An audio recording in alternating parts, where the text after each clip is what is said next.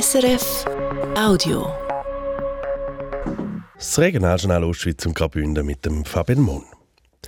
Die Gemeinde Grono im Misox kann das Stromverteilnetz vom Energieversorger Società Elettrica Sopracenarina übernehmen. Das hat das Bundesgericht entschieden. Das Gericht hat Beschwerden vom Energieversorger gegen den geplanten Rückkauf vom Stromverteilnetz abgewiesen, soweit das Gericht darauf eintreten ist. Valentina De Vos. Im Jahr 2017 haben die Gemeinden Leggia, Verdabbio und Grono fusioniert.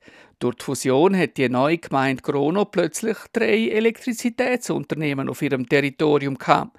Die Gemeinde hat die Vereinbarung mit ihrem bisherigen Energieversorger Società Elettrica Sopracenerina gekündigt und später dem Energieunternehmen auch keine neue Konzession erteilt. Das Ziel, die Anlagen gegen Entschädigung in eine neue Gesellschaft überführen, wo der Gemeinde künftig den Strom liefert.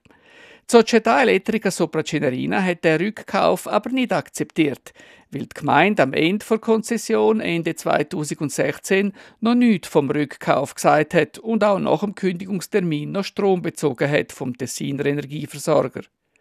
Die Gemeinde hat darum 2019 die Ablösung der Anlagen vor dem Bündner Verwaltungsgericht eingeklagt und 2021 Recht gekriegt. Der Entscheid hat der Energieversorger bis vor Bundesgericht weitergezogen. Erfolglos.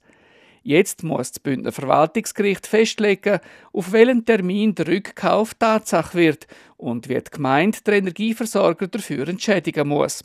Das Stromverteilnetz soll dann ans öffentlich-rechtliche Energieunternehmen Media Mesolcina Energia gehen, wo die Gemeinde Grono daran beteiligt ist.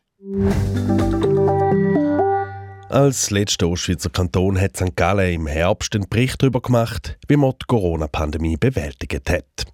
Im Frühling wird der Bericht im St. Galler Kantonsparlament diskutiert. Zuerst hat jetzt aber einmal die vorbereitende Kommission darüber geschaut. Zu welchem Urteil sie kommt, die Vera Egger. Auf fast 100 Seiten hat die St. Galler Regierung analysiert, was der Kanton gut und was er schlecht gemacht hat. Insgesamt hat sich die Regierung in ihrem eigenen Bericht ein gutes Zeugnis ausgestellt.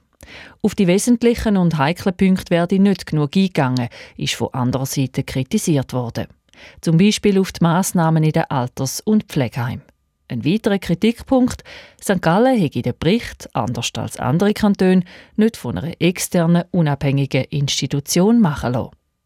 Weniger kritisch ist die vorbereitende Kommission, wo der Pandemiebericht durchgegangen ist. Insgesamt sind wir zufrieden mit dem, was hier aufgeschafft worden ist, sagt der SVP-Kantonsrat und Kommissionspräsident Markus Wüst.